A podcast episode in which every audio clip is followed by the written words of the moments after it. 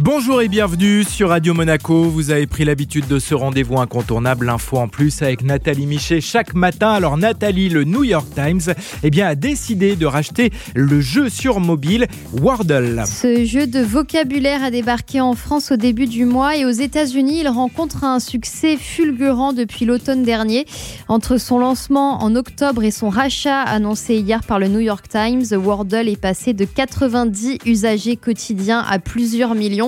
Le principe est assez simple, c'est comme dans Motus, le fameux jeu télé, on a droit à six tentatives pour deviner un mot de cinq lettres en déplaçant les lettres au fur et à mesure. On voit une tuile verte quand la lettre est au bon endroit, orange quand elle est mal placée et une tuile noire quand c'est une mauvaise lettre. Un seul et même mot est proposé chaque jour à tous les utilisateurs d'une même langue et nos statistiques s'actualisent à chaque fois. Du coup, on peut facilement se mesurer les uns aux autres et comparer son score sur les réseaux sociaux. La mayonnaise a tellement bien pris que le New York Times a déboursé plusieurs millions de dollars pour racheter ce jeu. Oui, mais alors on ne connaît pas la somme exacte. On sait seulement que le célèbre journal américain a cédé au créateur John Wardle une somme à 7 chiffres inférieure à 5 millions de dollars. Le média américain promet que Wordle va rester gratuit et que les utilisateurs vont pouvoir conserver leurs statistiques.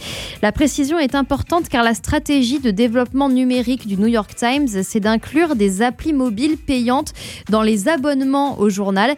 Par exemple, le site d'infos sportives The Athletic, racheté pour 550 millions de dollars, l'application de recettes Cooking ou même un jeu de mots croisés qui réunit un million d'abonnés. Merci beaucoup Nathalie.